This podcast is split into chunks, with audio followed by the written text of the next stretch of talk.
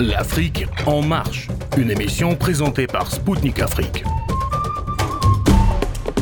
Chers auditeurs de Radio Maliba FM à Bamako, mesdames et messieurs, bonjour. Je m'appelle Kamal Louadj, je suis journaliste correspondant à Radio Spoutnik Afrique et animateur de l'émission L'Afrique en marche. Dans cette nouvelle édition de l'Afrique en marche, nous analyserons avec mon invité Alexei Solefiev, ancien colonel de l'armée russe à la retraite, philosophe et actuellement enseignant-chercheur à l'Université d'État de Moscou, MGU. La doctrine de la guerre hybride américaine et les moyens de la contrer, notamment en Afrique. A tout de suite sur les ondes de Maliba FM à Bamako.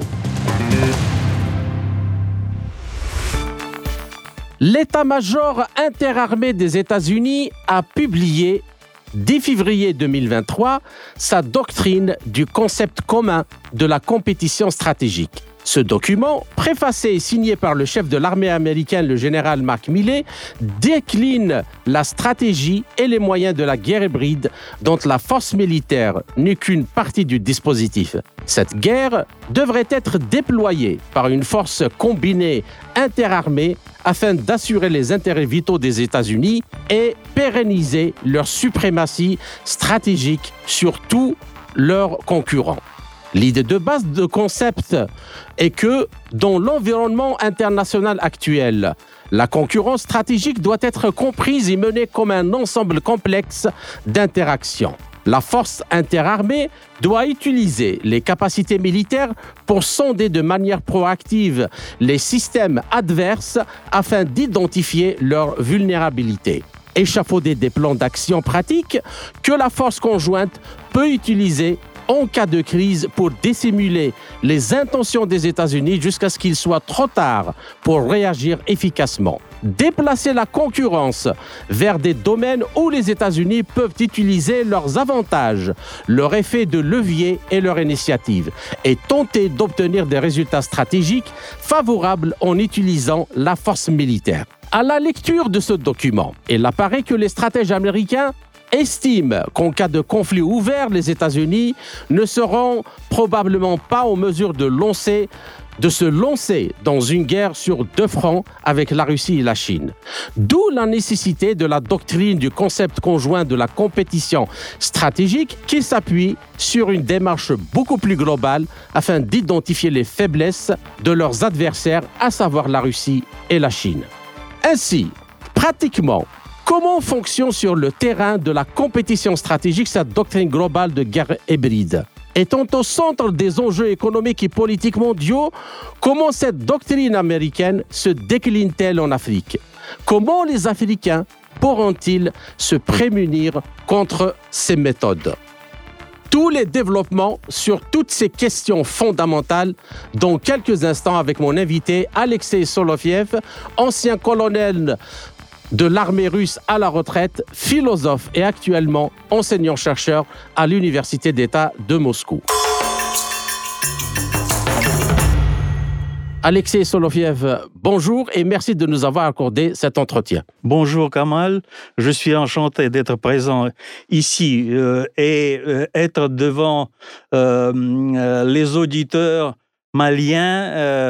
je suis très heureux parce que mm, euh, j'ai pas visité euh, le Mali, mais euh, j'espère d'y aller un jour. Mais vous avez été en Algérie Oui, j'ai été en Algérie pendant trois ans et j'ai gardé de bons souvenirs de ce pays, des gens très chaleureux, très accueillants, des vrais amis. et j'ai compris que l'Afrique, c'est un continent des amis. D'accord. Ben, je vous remercie. Donc, avant de vous poser la première question, j'aimerais bien planter le décor pour nos auditeurs en lisant un passage de ce rapport qui est en page 5 et 6 qui explique la nécessité de la mise en branle de cette doctrine de la compétition stratégique. Alors, Reconnaissant la capacité militaire conventionnelle américaine écrasante démontrée lors des deux guerres du Golfe en 1991 et en 2003 contre l'Irak, le rapport, je cite, dit Les adversaires des États-Unis ont réagi cherchant à contourner la posture de dissuasion américaine par une activité concurrentielle en dessous du seuil du conflit armé. Ces adversaires emploient des combinaisons cohérentes de puissance militaire et civile pour élargir l'espace concurrentiel. Ils visent à atteindre leurs objectifs stratégiques par une myriade de voies et de moyens, y compris l'art de gouverner, je ne savais pas que l'art de gouverner pouvait être un reproche. Et le pouvoir économique ainsi que la subversion, la coercition, la désinformation et la tromperie. Ils investissent dans des technologies clés conçues pour compenser les capacités militaires stratégiques et conventionnelles des États-Unis, par exemple les armes nucléaires, les systèmes anti-accès et d'interdiction de zones, le cyberspace offensif, l'intelligence artificielle, les systèmes de missiles hypersoniques et un spectre électromagnétique.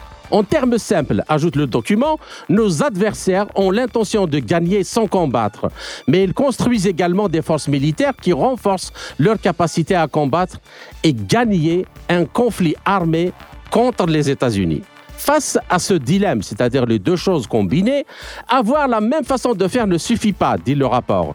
En ignorant la menace de la concurrence stratégique et en omettant de rivaliser délibérément et de manière proactive, les États-Unis risquent de céder leur influence stratégique, leur avantage et leur influence tout en se préparant à une guerre qui pourrait ne jamais se produire. Si la force conjointe donc, conclut, le rapport ne change pas son approche de la concurrence stratégique et il existe un risque important que les États-Unis perdent sans combattre. Alors, ma première question, Monsieur Solofiev, euh, voilà donc, euh, disons, la base euh, philosophique de cette doctrine, où les Américains reprochent à leurs adversaires ou leurs concurrents stratégiques exactement ce qu'ils font. Parce qu'en lisant ça, oui, on peut tout de suite s'en rendre compte. Il ne faut pas sortir d'une grande école de sciences politiques. Alors, qu'en pensez-vous de cette attitude à se donner le droit à tout et en déniant les mêmes choses aux autres? Et puis, alors que les autres puissances ne font que réagir dans la réalité à l'agressivité des États-Unis de l'Occident euh, qui estime que n'importe quel développement dans ces pays échappant à leur contrôle est une menace à leur sécurité nationale. Merci beaucoup pour la question qui est très vaste. Euh, je vais dire euh, quelques mots. Ce sont mes pensées propres. Euh, c'est pas officiel, mais euh, puisque euh, je suis philosophe de carrière, j'y ai pensé d'une façon comme le font des philosophes différents de toutes les époques, comme par exemple un sociologue, philosophe, Julien Freund, mhm. qui euh, présidait un institut euh, polémologique euh, à Strasbourg, comme par exemple Gaston Boutoul à Paris, lui à Strasbourg, et Julien Freund, il a écrit un livre qui s'appelle Sociologie du conflit. C'était en 1972, si je ne me trompe pas. Et là, il a déjà mentionné euh, ce qui se passe avec les Américains. C'est la peur euh, de la situation. Ils ne, connaissent pas où ils ont des avantages et où ils peuvent perdre. Chaque fois, ils perdent. Euh, ça se voit dernièrement en Afghanistan quand ils sont partis c'était un vrai débâcle, je dirais. Euh, ceux qui étaient euh, à côté d'eux, euh, les Afghans qui ont cru que l'Amérique porte la démocratie, la liberté, et ainsi de suite, ils étaient trompés. ils sont déçus. Et comme ça, les Américains cherchent le moyen de récompenser cette situation. Euh, comme ça, ils ont voulu provoquer une guerre au centre de l'Europe. Euh, leur but euh, est de affaiblir les pays occidentaux européens et affaiblir la Russie. L'Ukraine, peu importe pour eux, ce n'est que la chair à canon. Mhm. et ils envoient là-bas leur armement et même il y a des soldats de fortune qui, qui font la guerre là-bas, euh, mais euh, ils ne réussissent pas et ils ont peur. Voilà pourquoi ce document est apparu. Mhm. Euh, là, ils ont exprimé involontairement leur frousse de ce qui se passe et je comprends que comme ça, ils veulent compenser un peu ces peurs. Euh, et eux, ils ont employé une méthode euh, qui était euh, éclairée, ou plutôt qui est, dont a parlé un, autre philosophe français et américain, René Girard. Mhm. il a mentionné plusieurs complexes et parmi ces complexes, il y avait un qui s'appelle euh, euh, le complexe de bouc émissaire. Mhm. Euh, et comme ça, ils ont choisi comme bouc émissaire la Russie. Mais la Russie, c'est pas n'importe quoi.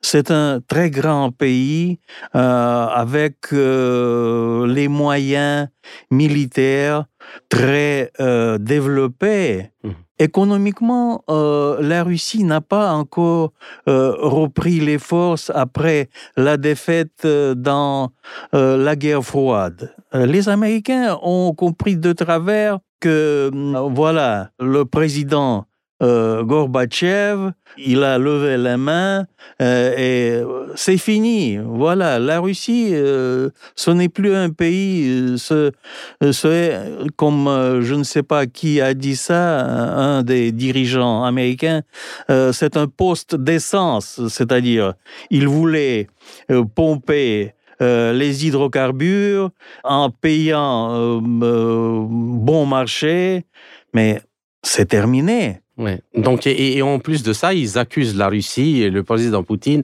de vouloir euh, reconstituer l'Union soviétique, entre guillemets. Et, que, je vous rejoins sur ça, c'est qu'ils savent pas que les Russes, ils sont fiers d'avoir démantelé l'Union soviétique. Il y a plus de communistes en Europe qu'il n'y en a en Russie. Euh, ça d'un côté. Et de, de l'autre côté, c'est que euh, la Russie n'est plus l'Union soviétique. Bien sûr. Euh, c'est juste ce que vous dites et je peux ajouter à, cela que euh, on ne connaît pas ce qui se passe dans la tête euh, du président russe Vladimir Poutine. voilà. Et on lui attribue des idées qui sont un peu fantastiques. reconstituer l'Union soviétique dans les conditions actuelles, c'est impossible. Mhm. Et on ne veut pas même faire ça. Mhm. Mais ce qu'il faut faire, je crois, hum, c'est de réunir les forces, réunir les forces des gens qui habitent euh, les pays post-soviétiques, les gens qui habitent euh, les pays euh, comme les soviétiques disaient, les pays en voie de développement, tandis que les occidentaux employaient un terme, je dirais, un peu péjoratif, les pays sous-développés. Le sous-développement, pour moi, c'est un terme qui n'est pas précis et qui veut offenser les gens qui habitent ces pays. Hum. Et euh, dans euh, les relations avec ces pays, ils ont voulu leur profit, rien plus. Hum. C'est d'avoir euh, des esclaves. Hum. voilà. Et la Russie, elle ne le veut pas. Elle veut avoir des amis, des camarades, ceux qui sont à côté et qui vont vers le même but. Parce que je dirais, euh, bien sûr que la Russie est un pays fort, mais c'est aussi un pays en voie de développement parce que euh, la Russie était rejetée dans les années, dans, au début des 90, elle était rejeté dans beaucoup de sens, surtout dans, du point de vue économique, militaire aussi. et maintenant, on reprend et on veut trouver les amis, les amis, les amis sur le plan international pour créer des relations de euh, coopération. Je n'aime pas euh, le terme collaboration parce que ça me rappelle une certaine euh, histoire en France des collabos. voilà. Bien. Alors, Monsieur Solofiev, les deux paragraphes que j'ai lus, donc, ils déterminent, disons, la base philosophique de cette, de cette doctrine du concept conjoint de la lutte stratégique.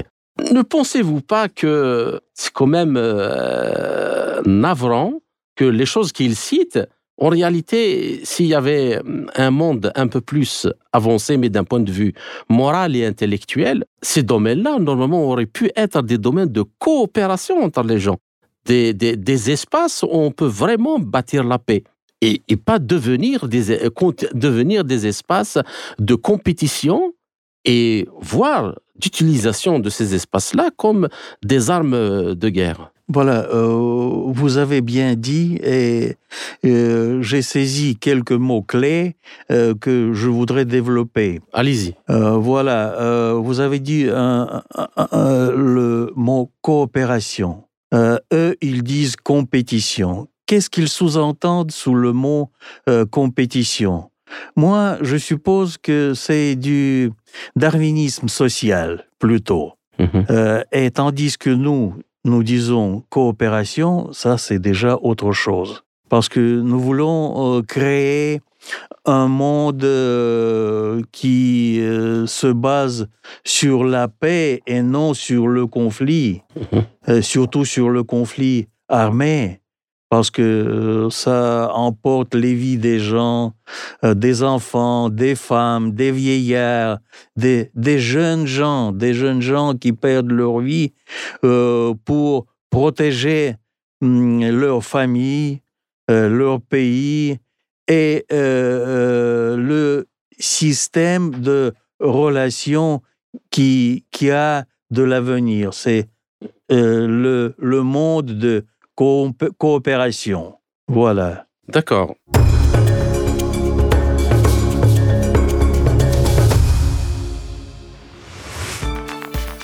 Je passe à la deuxième question. Et avant de, la poser, euh, j'aimerais bien lire euh, un paragraphe donc euh, du même rapport qu'il a sous-temps. Alors, le paragraphe dit Le temps presse. Donc, lit-on dans le document en page 7 en chiffres romains il n'est pas du côté de la force conjointe. L'ère de l'avantage concurrentiel américain se referme rapidement. Les institutions adverses, donc ça suppose la Chine et la Russie euh, principalement et, leurs euh, alliés comme l'Iran, dépassent les efforts de développement, de conception et de modernisation des forces américaines qui sont trop longs est trop coûteux pour inverser cette tendance d'ici 2030. Donc à l'horizon 2030, c'est-à-dire d'ici 7 ans. La force conjointe doit agir rapidement et de manière décisive pour façonner l'espace concurrentiel à notre avantage. Dans la compétition stratégique, perdre pourrait signifier accepter des rapports de force régionaux défavorables et ou plus important encore, un leadership américain diminué sur le système international parce que les États-Unis ne pourraient pas protéger leurs intérêts nationaux vitaux du comportement concurrentiel des adversaires. Il conclut, la concurrence stratégique est une condition durable à gérer, pas un problème à résoudre, sous-entendu immédiat. Donc, Monsieur Solofiev, voilà qui dit donc euh, clairement, euh, son, détour, les États-Unis, de l'aveu des stratèges de leur armée, n'est plus l'hyperpuissance que le monde a jadis connue euh, avant. Alors, à votre avis, n'est-ce pas ça exactement qui fait courir les Occidentaux? Et qu'en pensez-vous? Et deuxièmement, quand ils disent que la concurrence stratégique est une condition durable à gérer, c'est-à-dire dans le temps, pas un problème immédiat à résoudre, cela sous-entend bien sûr que nous allons continuer dans cette espèce de chaos qui règne un peu partout dès que les intérêts des Américains et des Occidentaux en général ne, sont pas traités de la façon avec laquelle ils souhaitent. Pour commencer, euh, je voudrais mentionner que euh, les Américains, euh, dans ce document, ils ont dit que le temps presse. Le temps presse, oui, c'est ça. Parce qu'ils sentent que c'est le compte à rebours qui est déclenché pour leur système parce qu'ils ont hum, des problèmes non seulement à l'extérieur, sur le plan international, qu'ils se sont créés eux-mêmes. Et pas, et pas la Russie. C'est pas la Russie euh, qui a hum, créé tout ce spectacle.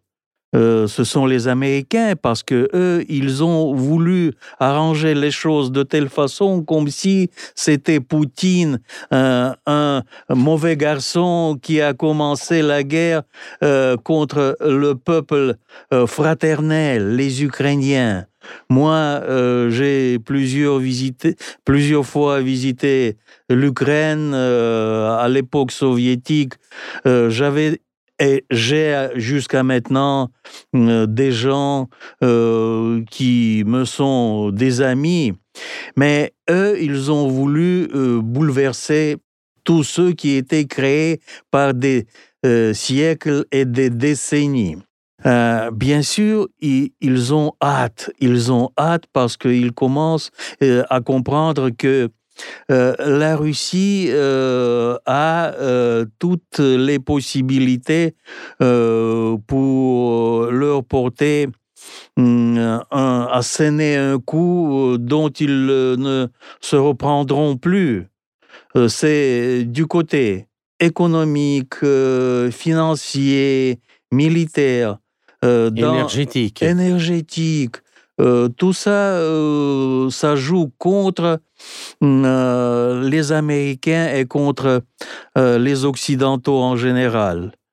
Et maintenant, ils veulent terminer vite, mais pourvu que leurs intérêts soient gardés. Mais ils n'arriveront pas à, à, le faire parce que du point de vue militaire, euh, la Russie n'a pas perdu euh, le temps euh, du moment où Poutine est venu au pouvoir. bien sûr, le côté économique n'est pas encore très développé comme on le voudrait mais euh, on, y va euh, d'un pas sûr et on développe euh, les, industries, surtout l'agriculture.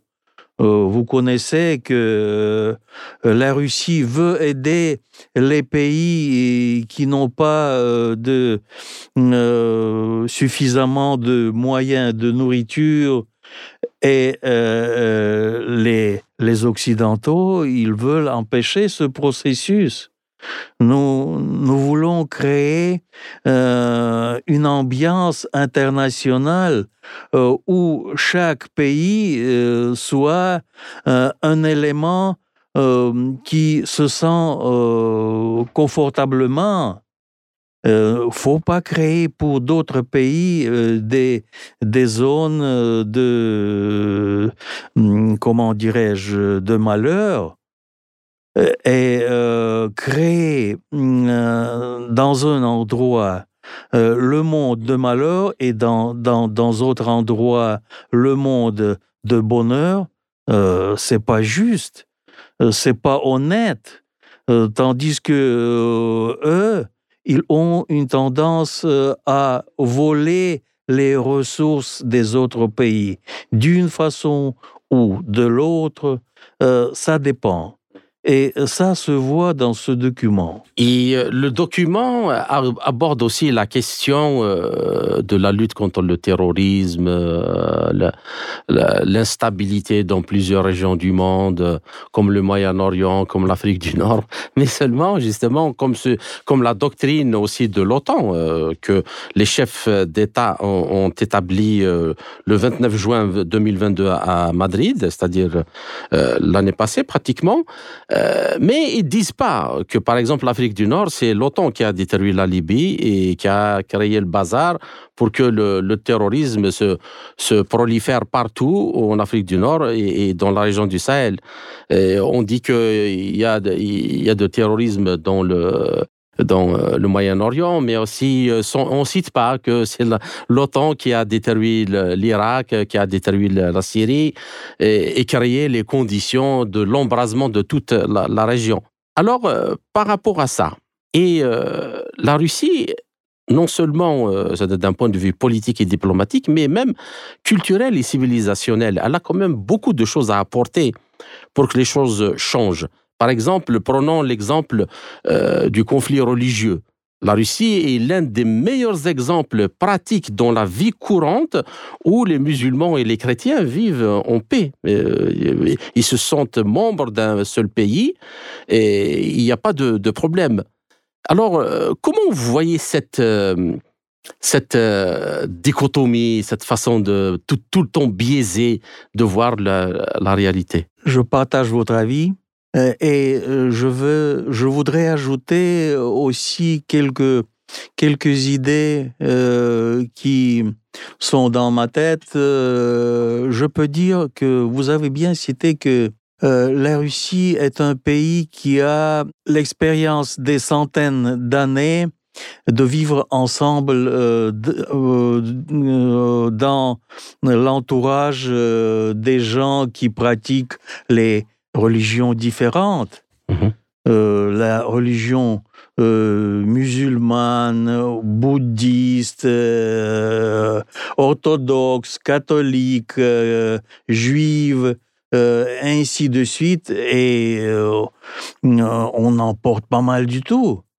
C'est vraiment, on est, on est des amis. Moi, par exemple, mhm. j'ai en euh, vivant en Algérie, j'ai euh, appris le monde musulman euh, qui, en moi, a beaucoup de sympathie euh, à propos, je souhaite euh, à tous les euh, musulmans de Mali de passer bien le mois de Ramadan ainsi qu'à mon ami qui est à côté. Voilà, je connais que c'est un mois assez difficile, surtout en été. voilà, mais c'est un mois qui donne beaucoup de progrès spirituels. Voilà. Et ce progrès spirituel, nous, on, l'a appris dans euh, les diverses religions en Russie. Maintenant, euh, les, Occidentaux, euh, les Américains à la tête, ils ont l'idée de détruire cette amitié entre les gens qui pratiquent les religions euh, différentes. Euh, et ce qui se passe euh, maintenant en Ukraine, en moi, j'ai beaucoup de pitié envers les gens qui en souffrent. Et ce ne sont pas seulement les orthodoxes, les hum, catholiques et les autres, ils vont en souffrir, mais un peu après, il y a un temps quand ce conflit religieux il va se développer.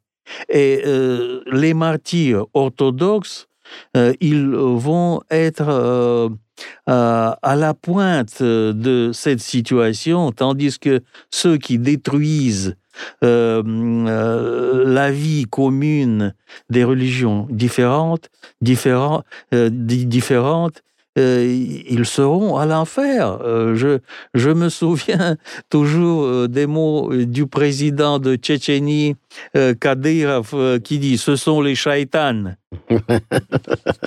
Bien. Alors, euh, ainsi s'achève la première partie de notre euh, entretien. Euh, chers auditeurs, je vous retrouve en compagnie de mon invité Alexei Soloviev pour la seconde partie de notre émission après une courte pause musicale. À tout de suite.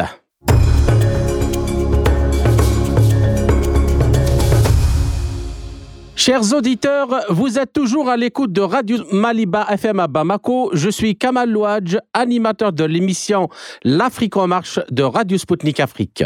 Je rappelle que mon invité est aujourd'hui Alexei Solofiev, ancien colonel de l'armée russe à la retraite, philosophe et enseignant-chercheur à l'Université d'État de Moscou.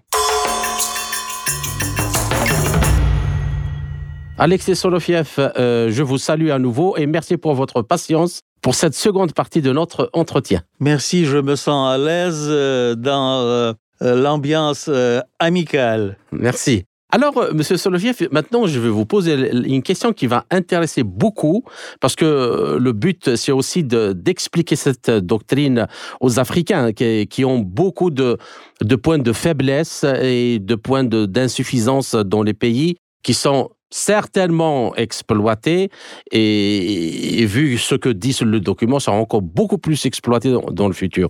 Parce que l'Afrique, elle est au centre euh, des luttes d'influence entre les, puissances, et en particulier occidentaux, que les Africains euh, pointent comme étant les responsables du, du sous-développement et du retard euh, du continent. Alors, le rapport, M. Solofiev, désigne les instruments de la puissance nationale américaine, c'est-à-dire ce que les Américains peuvent utiliser et cette force interarmée euh, conjointe peut utiliser dans une stratégie de concurrence globale. Et le rapport cite le côté diplomatique, l'information, le militaire, économique, financier, le renseignement, juridique, socioculturel, technologique, commercial et industriel, géophysique, j'ai essayé de comprendre ça, je n'ai pas compris qu'est-ce qu'ils veulent dire par ça, idéologique et théologique, et enfin même la santé publique. Tous ces éléments-là, le rapport appelle ceux qui vont travailler ensemble dans cette euh, force interarmée conjointe à développer des instruments euh, pour les utiliser comme des, disons, des, euh, des armes, des armes de guerre euh, carrément euh, pour contrôler ou défendre les intérêts des États-Unis et de l'Occident en général. Alors, pouvez-vous euh, nous expliquer un peu ça et expliquer à nos auditeurs comment cette chose-là fonctionne? Bien sûr, je ne peux pas expliquer tout. Bien sûr, bien sûr. Parce que ça, c'est un phénomène très complexe. comme vous l'avez cité, vous avez énuméré euh, tous les moyens qu'ils veulent utiliser contre les peuples qui ne leur sont insoumis mhm. et dont ils euh, veulent se faire des esclaves. Mais je commencerai par euh, les processus euh, géophysiques entre parenthèses tectoniques, euh, peut-être. Voilà, c'est. Hum, je connais que euh, la science euh, est très développée et elle est, elle est allée très loin. Mmh. Et parfois, une idée peut-être fantastique me vient à la tête et les tremblements de terre. Mhm. Comment ça se fait euh, quand il se passe dans les endroits les plus vulnérables où les Américains euh, veulent euh, obtenir des résultats positifs pour eux?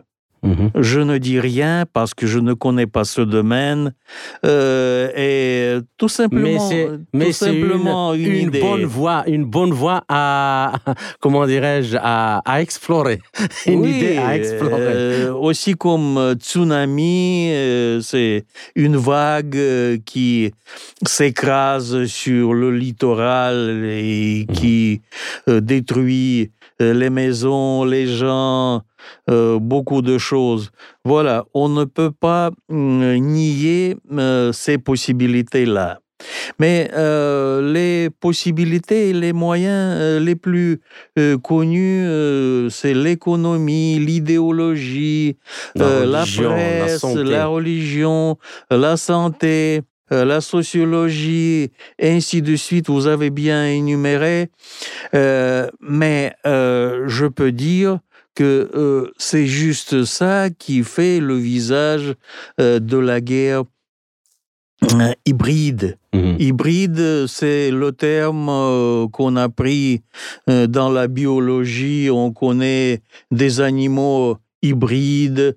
Euh, dans euh, les technologies, ici, il y a des mécanismes hybrides, comme par exemple euh, des moyens tout-terrain dans l'armée qui peuvent rouler euh, sur le terrain. Ensuite, ils peuvent flotter sur les rivières ou les lacs. Mhm. Voilà, le mot hybride euh, ne porte pas, euh, d'après moi, euh, une notion- un, un aspect négatif, tout à, tout à fait négatif. Non, je ne le dirai pas.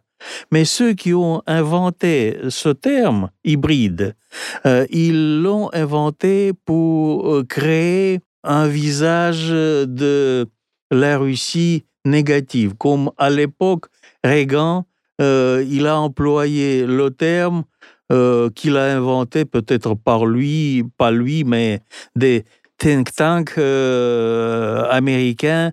Il, il a proposé le terme l'empire du mal. Mhm. Et il a diffusé ce terme, on l'employait partout. Alors la Russie, c'était l'empire du mal. Euh, Il y a euh, euh, un mm, journaliste russe qui, qui a créé un autre terme euh, pour euh, l'appliquer aux États-Unis, mais c'est un peu sardonique même. Mm. Il a dit que euh, les, les États-Unis de l'Amérique, c'est l'empire du bien. Et euh, comment euh, les États-Unis sont l'empire du bien, je crois que mm, beaucoup de pays le sentent euh, sur leur peau. Comment Dans leur chair. comment- dans leur chair, c'est ça, voilà, c'est le terme.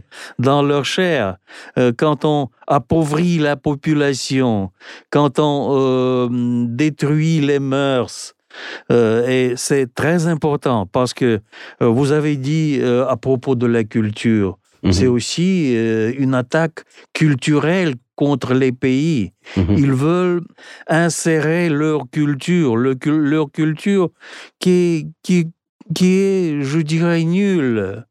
Euh, même dans la nourriture. Quand euh, je suis venu mm, euh, en Algérie, j'ai appris beaucoup de choses qui sont très agréables et qui sont de la culture du peuple, couscous, méchoui, et ainsi de suite. Les Américains, qu'est-ce qu'ils ont proposé? Du pain avec une boule de viande euh, entre les deux parties, mais je n'ai rien contre. Bien sûr, les snacks, ça va aussi, pas mal.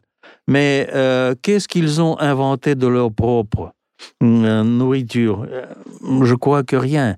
Et qu'est-ce qu'ils ont inventé euh, dans dans la science, par exemple, dans la culture, eux, ils utilisent les moyens d'autres pays. Euh, dans euh, les sciences, qui a créé, hum, euh, par exemple, la télévision aux États-Unis de l'Amérique? C'est un savant russe qui, qui est émigré. son nom est Zvarykin. Euh, il y a d'autres hum, sociologies qui, qui s'est euh, c'est euh, Sorokin, Pitirim Sorokin, qui, qui a développé la sociologie. Il y a même un institut en Amérique qui est appelé par son nom. Il y a d'autres euh, peuples qui ont beaucoup enrichi la population américaine. Et eux, maintenant, ils veulent nous enseigner les choses comme euh, si c'était eux mm, qui avaient euh, une expérience des milliers d'années. Euh, les États-Unis de l'Amérique, euh, combien d'années existent-ils? Euh, C'est 300 ans?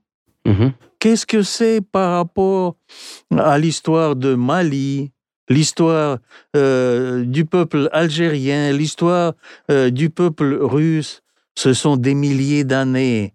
où il y a la culture très profonde euh, et on veut détruire la culture de ces peuples et créer une culture un avatar, un avatar, un avatar de, de culture euh, qui prépare les gens euh, à la soumission. C'est ça. À la soumission, voilà. à la soumission volontaire. C'est ça. Et eux, ils veulent impliquer cette culture avatar aux peuples qui sont beaucoup plus, sont beaucoup plus développés, beaucoup plus profonds et beaucoup plus sages je, souligne le mot sage. Mhm. La sagesse, euh, c'est la qualité qui nous appartient et dont nous ne voulons pas nous séparer. Ici, euh, M. Solofiev, en tant que philosophe, pourquoi, pourquoi justement dans, dans ces domaines-là, je le répète encore une fois, ils peuvent bien être des, domaines où on peut coopérer. Sûr. Pour l'avantage de tout le monde. Bien sûr. Mais, non, mais non, on veut. C'est-à-dire que cette mentalité impérialiste euh, veut dire que euh, si quelqu'un a quelque chose, donc moi je ne l'ai pas. Donc il faut, il faut, il faut la lui prendre. Est-ce que cela ne vient pas d'une conception et d'une philosophie de l'être humain qui est complètement pessimiste et qui, voilà, l'ancienne philosophie euh, où l'homme était un loup pour l'homme, euh, une philosophie bestiale euh, qui sous-tend cette culture impérialiste? Alors que normalement, en 2023, je crois qu'avec tout ce que l'humanité a fait, et pourtant il y a même des domaines où, où tout le monde coopère, comme l'espace. Même si on se fait la guerre sur Terre, on coopère dans l'espace.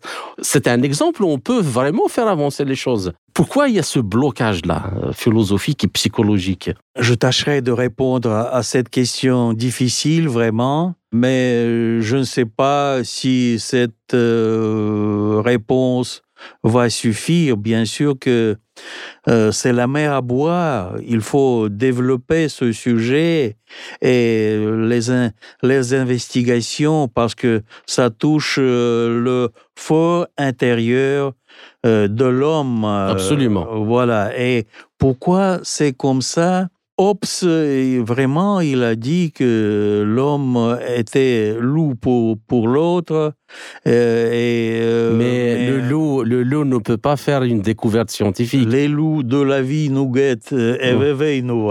Voilà, mais ils peuvent pas, un loup ne peut pas faire une, une découverte scientifique ou faire une composition musicale comme celle de Mozart. Donc il y a quelque chose dans l'être humain qui n'est pas euh, qu'on pourrait bien mettre en valeur. Bien sûr. Et mm, je crois que euh, c'est une euh, psychologie qui est défectueuse chez certains. Mhm. pourquoi il y a des déviations psychologiques chez, chez les personnes humaines?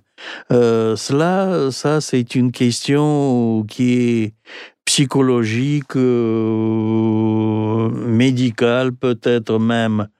Euh, mais euh, je peux dire que c'est aussi la formation, la formation et surtout l'histoire. Quand quelqu'un devient a plus de succès que les autres, il se croit, je ne sais pas, un dieu. Mm-hmm. Il, il, veut remplacer le dieu.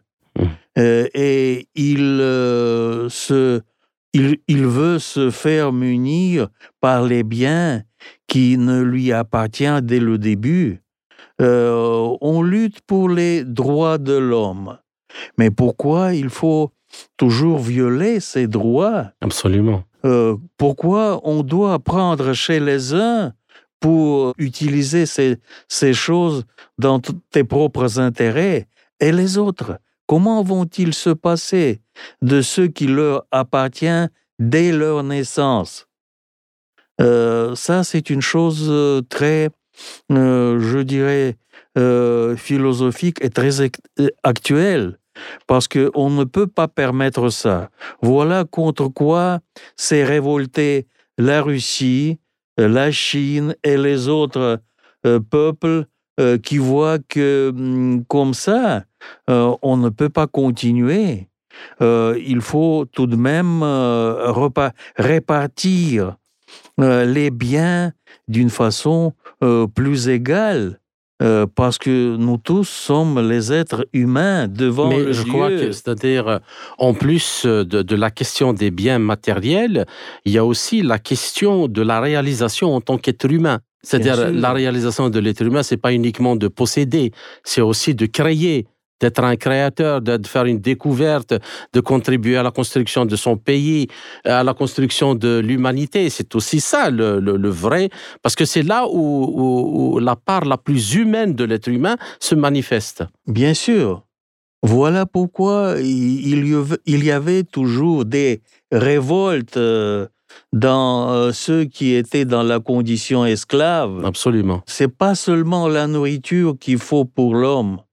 Euh, il faut la nourriture euh, spirituelle, Mhm. euh, la nourriture euh, religieuse, la nourriture artistique, et ainsi de suite. L'homme, c'est pas la bête. Et je terminerai juste avec euh, la célèbre phrase que les théoriciens et- les défenseurs de néolibéralisme euh, qui disent que la nature de l'être humain, c'est la cupidité. Et c'est la cupidité qui fait doubler la production des choses et le développement. On pourrait répondre à ce que la cupidité peut engendrer une découverte scientifique. Est-ce qu'une cupidité, la cupidité peut inspirer une, une œuvre artistique comme euh, une belle euh, symphonie musicale comme celle de Beethoven ou de Mozart La réponse est tout de suite euh, non. Je Certaines- pour répondre oui. Euh, non, je ne le pense pas parce que la cupidité, plutôt, elle provoque de l'économie, l'économie en tout, euh, l'économie dans la culture. Quand on euh, peut euh, créer un petit bouquin de Léon Tolstoï, Guerre et paix, sur une dizaine de pages.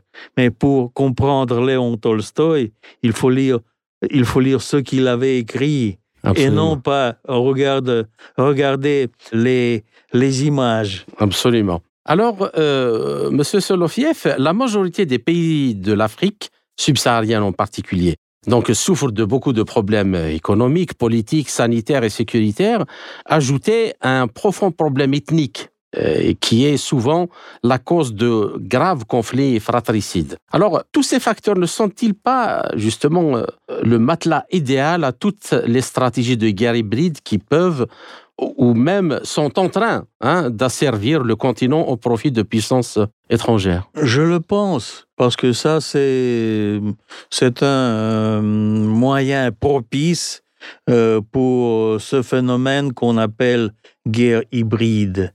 Parce que, euh, bien sûr, les Américains ne sont pas stupides. Euh, on est loin de penser comme ça. On est, ils, ils sont euh, très, euh, très mm, rusés et ils ont des astuces pour faire ça. Mhm. Euh, chaque fois, ils trouvent les moyens. Mhm. Chaque fois, ils tâchent de créer des conditions pour détruire les autres de l'intérieur. Parce que euh, détruire euh, par l'agression extérieure, euh, c'est une chose peu probable et ça demande beaucoup de moyens, tandis que payer des gens qui ne sont pas complètement d'accord avec les dirigeants d'un pays ou de l'autre, c'est beaucoup moins euh, un, un bon marché, c'est bon marché, Mhm. Euh, plus bon marché que par exemple de commencer la guerre. C'est comme ça qu'ils ont voulu faire avec l'Ukraine. Mhm. Mais hum, ils n'ont pas réussi, alors eux, ils ont euh, dû y faire, y produire un coup d'État, un coup d'État euh, contre le pouvoir légal et légitime en même temps. Euh, tandis que maintenant, euh, le pouvoir qu'ils soutiennent ne peut pas euh, leur montrer euh, les victoires hum, guerriers Et c'est bien sûr un, une autre étape qui va se dérouler, je crois.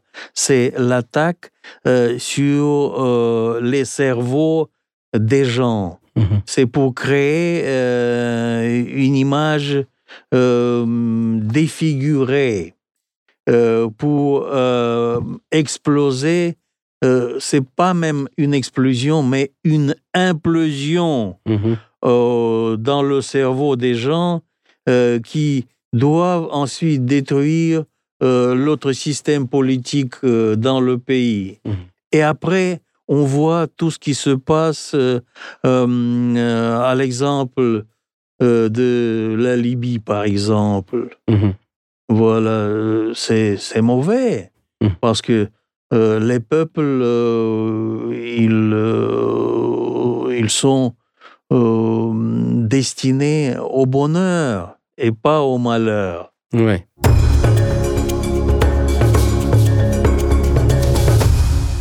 Une dernière question, euh, Monsieur Solofiev. Alors, euh, que doivent faire les pays africains individuellement ou collectivement dans le cadre de coopération avec d'autres pays qui résistent à la domination occidentale, à l'instar de la Russie et la Chine, et l'Iran, pour se prémunir de ces stratégies de domination destructrices et afin de pouvoir ouvrir des espaces de liberté et de développement pour euh, leur peuple. Qu'est-ce que je peux mm, répondre à cette question-là? Bien sûr, euh, je ne peux pas donner les, les conseils au peuple, Euh, et je dirais plutôt que ce sont les peuples qui sont très sages, euh, qui euh, ont vécu euh, des centaines d'années, des milliers d'années, et c'est eux qui doivent choisir leur itinéraire. Et euh, pour cela, pour cela, il faut euh, peser les pour et les contre. Je crois que mm, l'actualité nous donne des exemples euh, qui sont évidents. Comment agissent les pays qui veulent du bien pour les autres, qui veulent créer un, un climat de coopération, de compréhension mutuelle, d'échange euh, dans des domaines différents, économiques, euh, financiers, Mhm. scientifiques, euh, humains, mm, et ainsi de suite. Et euh, euh, on peut voir la différence euh, par rapport à cette position euh, des, des pays qui euh, se veulent du bien Mhm. Pour eux-mêmes et non pas pour tout le monde. Les autres, euh, ils, euh, qu'ils se débrouillent eux-mêmes, c'est, c'est leur affaire. Mais nous, nous devons vivre mieux. C'est comme ça qui, que croient euh, les. Je ne dis pas euh, rien de mauvais euh, à propos des peuples, mais je, je dis Oui, des classes à propos de de la classe dirigeante. Euh, qui euh, propose euh, un tel modèle Mhm. de relations internationales. Et euh, bien sûr que tôt ou tard, nous allons voir quelle est l'issue, quel est l'itinéraire qu'il faut choisir. D'accord. Il y a une chose, Monsieur Sérofé, sur laquelle je voulais prendre votre avis. Il y a quand même un aspect qui est extrêmement important dans l'histoire euh, de la Russie et qui est unique dans l'histoire de l'humanité, c'est euh, la, réussite que le pouvoir euh, en Russie, en particulier avant l'Union soviétique, dans l'intégration de la horde dans un principe d'État-nation ce qui existait avec les Tatars, les Mongols. L'État russe a réussi à intégrer toutes ces ethnies avec leur histoire, avec leur religion, sous un même euh, principe d'État-nation où ils peuvent, toutes les populations de ces régions-là peuvent se sentir comme chez eux. Ils sont chez eux, ils sont russes, ils sont, euh, font partie de, du pays. Est-ce que ça, ne serait pas, parce que c'était un aspect qui est pas connu pratiquement dans les, euh, ailleurs dans le monde, pour l'Afrique, ce serait très intéressant, c'est-à-dire que la Russie apporte cette expérience. Parce que pour les conflits fratricides, par exemple, il ne faut pas que ce soit uniquement des négociations diplomatiques, parce que le problème de fond reste.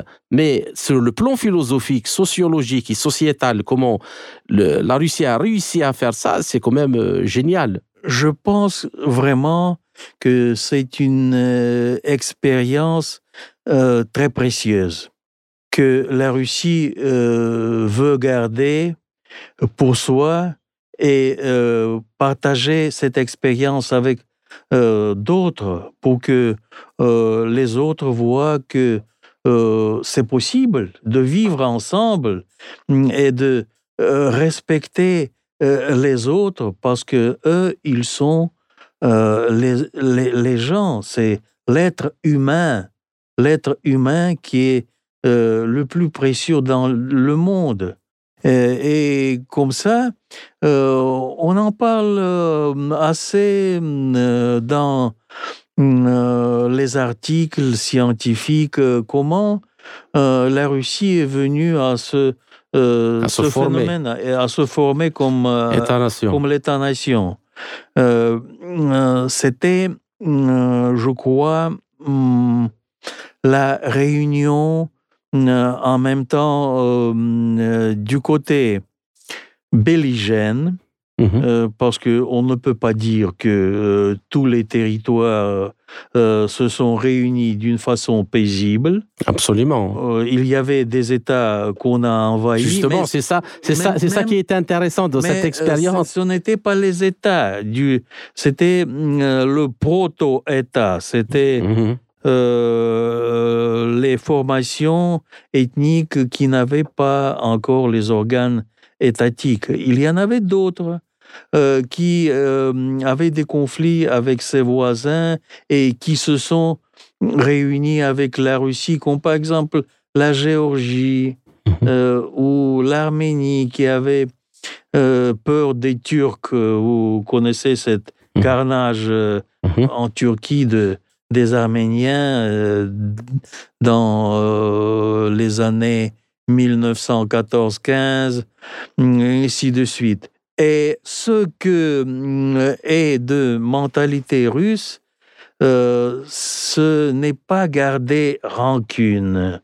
Voilà une chose très précieuse, je crois, parce que même après une guerre épouvantable de 1941 45, euh, euh, quand euh, les Allemands, avec d'autres pays européens, ils ont envahi une certaine partie de l'Union soviétique et qui ont fait beaucoup de crimes militaires, mhm.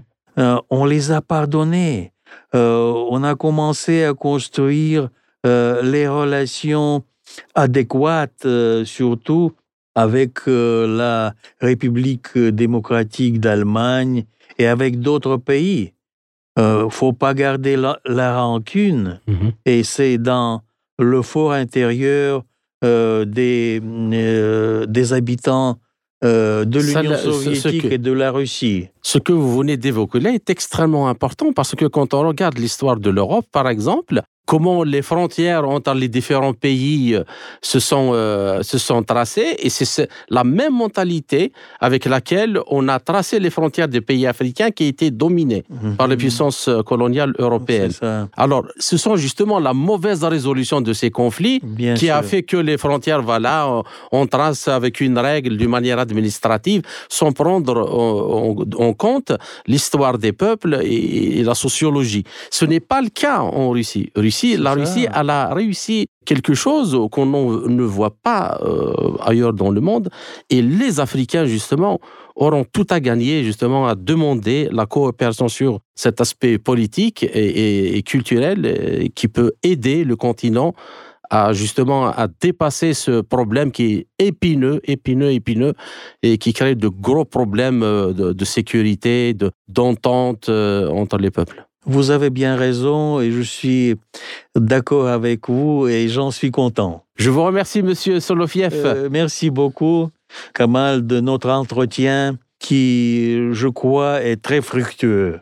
Merci beaucoup. Alors, euh, chers auditeurs, euh, notre entretien arrive à sa fin. Alexei Solofiev, je vous remercie pour cet entretien passionnant, riche en informations. J'espère que nous avons réussi à lever le voile sur les dessous des stratégies des guerres hybrides et apporter plus d'éléments et d'outils à nos auditeurs pour bien les cerner et les identifier afin de mieux les contrer. J'espère, euh, Monsieur Solofiev, vous retrouver dans les quelques semaines à venir dans un autre entretien pour traiter d'un autre sujet. Merci encore une fois. À très bientôt. Avec plaisir.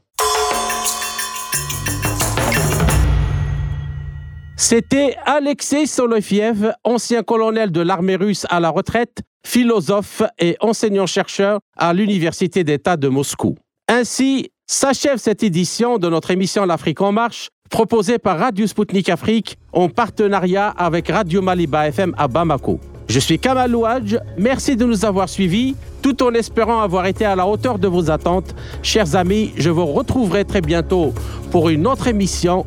D'ici là, portez-vous bien. L'Afrique en marche, une émission présentée par Spoutnik Afrique.